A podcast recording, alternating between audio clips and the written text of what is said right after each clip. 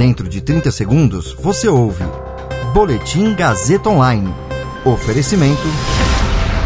Se você tem muito o que dizer e quer escolher uma profissão para dar voz às suas ideias, a Faculdade Casper Libero é o seu lugar. Jornalismo, publicidade e propaganda, relações públicas, rádio, TV e internet. Todas as possibilidades abertas. Acesse casperlibero.edu.br e conheça as infinitas rotas que o mundo da comunicação oferece. Comunicação é mais do que uma escolha, é um modo de existir. Agora você fica bem informado e atualizado. Está no ar o Boletim Gazeta Online. Pazuello tenta blindar Bolsonaro na CPI da Covid e irrita senadores. Maranhão registra primeiro caso da variante indiana da Covid-19. Eu sou Caio Melo e você ouve agora o Boletim Gazeta Online. A CPI da Covid ouviu ontem o depoimento do ex-ministro da Saúde Eduardo Pazuello. A sessão foi tensa, teve discussões. Pazuello irritou os senadores por tentar blindar o presidente Bolsonaro e foi chamado de mentiroso.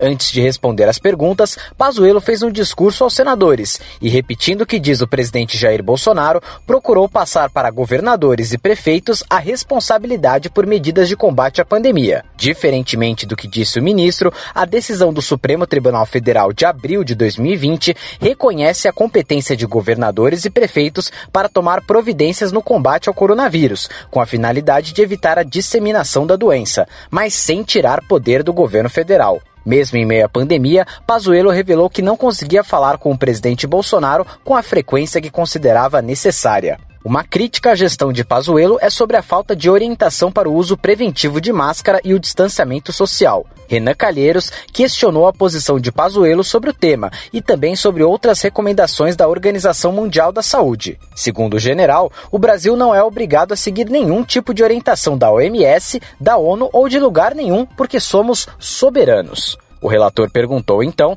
sobre as negociações para a compra da Coronavac e sobre a insistência do presidente em negar a vacina produzida pelo Instituto Butantan. Pazuello minimizou a influência de Bolsonaro na compra da vacina. O relator lembrou que Bolsonaro fez uma transmissão na internet ao lado de Pazuello, que deixou claro que estava seguindo ordens do presidente em relação à compra da vacina. Um dos momentos mais tensos do depoimento foi quando senadores confrontaram as declarações de Pazuello sobre a atuação do Ministério da Saúde diante da falta de oxigênio em Manaus. Um pouco depois, o ex-ministro passou mal e a sessão foi interrompida. Ela já foi retomada hoje e os questionamentos continuam, tendo começado justamente no mesmo assunto.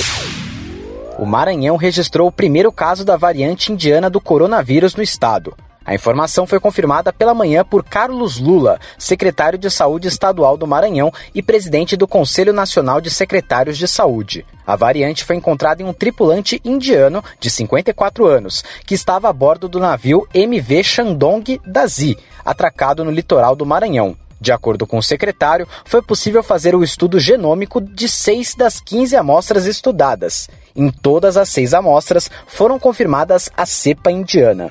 Por conta disso, a tripulação do navio se encontra isolada, não tem permissão para atracar na costa do Maranhão e continuará fundeado. Conforme o secretário, 100 pessoas que tiveram contato com esses tripulantes serão testadas, acompanhadas e isoladas. Este é o primeiro caso da cepa indiana no Brasil. De acordo com a OMS, a variante está sendo classificada como um tipo digno de preocupação global.